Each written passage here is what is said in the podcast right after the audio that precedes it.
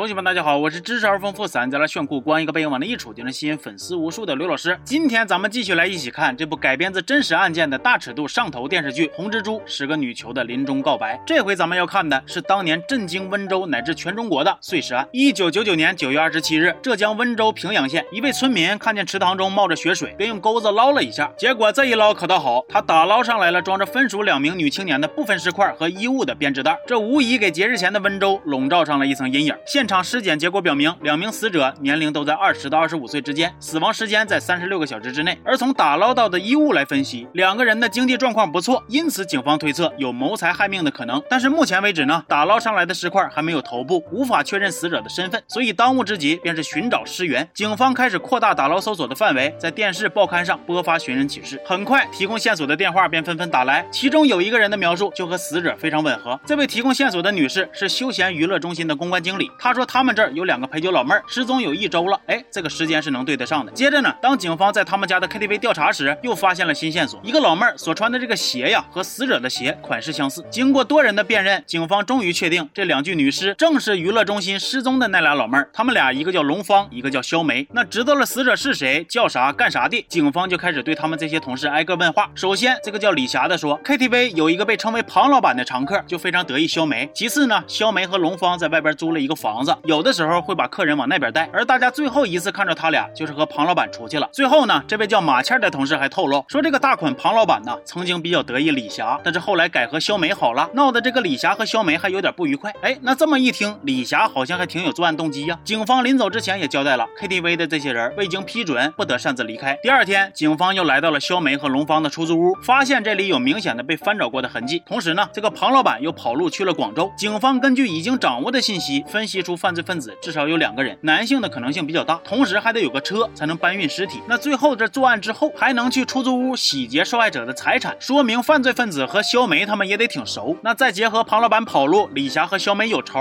这俩人的犯罪嫌疑就分属第一、第二了。警方还搁这嘎分析呢，突然咔一个电话打来了，说不好了，李霞和她男朋友一块跑路了。于是他们赶紧出动去进行拦截。就看警方刚追上李霞乘坐的这个长途车，李霞的男票从窗户上跳下来，拔腿就跑啊。他这个逃跑路线也是怪奇葩的。不往远了跑，你横着跑，你这这是怕收过桥费呀，是咋的？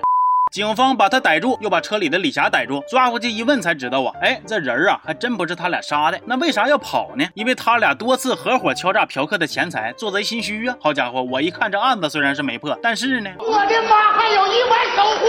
这边刚抓回来一个做贼心虚想咔咔跑路的，那边就又有一个心不在焉啥都不管不顾的，谁呢？马倩儿。他这上班期间呢溜号溜的，是个人都能看出来他不对劲儿了。再加上马倩儿还有一个开出租的男票，你想想，他俩正好两个人，有男。还有车，是不是值得怀疑啊？晚上马倩下班，她男票开出租来接她。警方决定先不打草惊蛇，跟踪着他们到了住处，然后搁这嘎一顿暗中观察呀。可是待到他们破门而入要抓人之时，却发现，上当。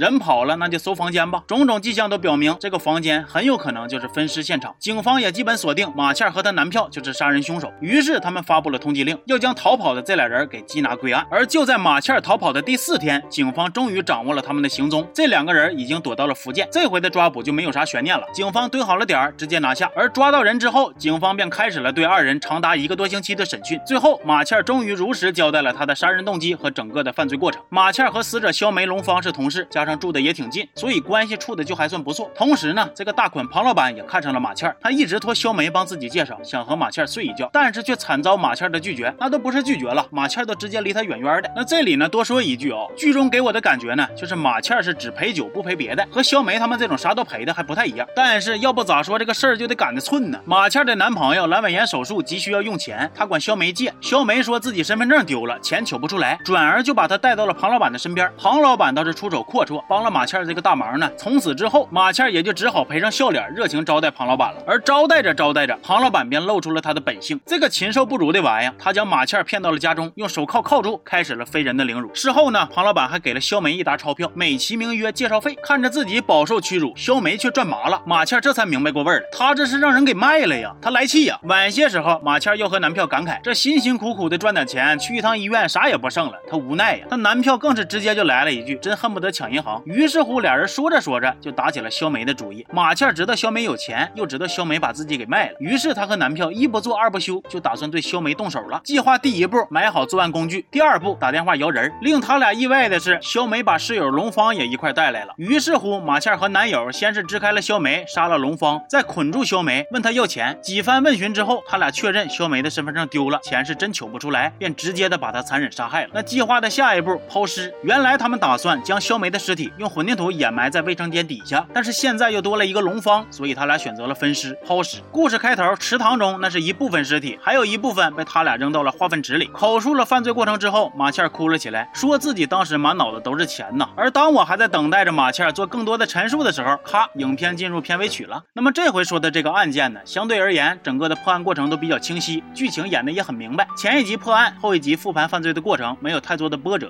看完剧，我又去查了一下这个现实生活中的温州特大杀人分尸案。根据我查到的比较可靠的说法呢，现实中的这个案件杀人动机要更加的简单，就是谋财害命，并没有剧中马倩被卖等说法。马倩的原型叫马仁钱，她男朋友的原型叫刘燕，没错，男的叫刘燕，女的叫马仁钱。他俩得知被害人有四五万的存款之后，便动了歹念。与剧中相同，被害人出乎意料的带来了另外一位朋友，于是刘燕和马仁钱将二人全部杀害，并将俩人的尸体分别肢解，然后一部分用水泥封胶，而一部分装入了编织袋，抛尸到了池塘啊化粪池中。而案件的最终结果也是可想而知，两个人都被判了死刑。那与现实相比呢？这个剧中的故事无疑是增加了更多的戏剧性，设定了一些杀人动机、心理变化。作为一部电视剧呢，这种处理呢也是无可厚非的。那抛开内容说，两个这个剧里边制作中比较好玩的地方，第一个呢是抓李霞男票的时候给了一长段的慢镜头，那几步道啊硬是让演员搁那嘎跑半天。还有一个是蹲点抓马倩男票的时候，来了一个马倩男朋友把这个车开过家门而不入，让大家以为他很狡猾，结果这小子又到倒回来的情节，也不知道这是制造悬念呢，还是还原真事儿啊？总之啊，配上本剧比较粗糙的质感，我就感觉这俩情节还挺逗乐的，行吧？那么这期就到这了，我是刘老师，咱们下期见，好。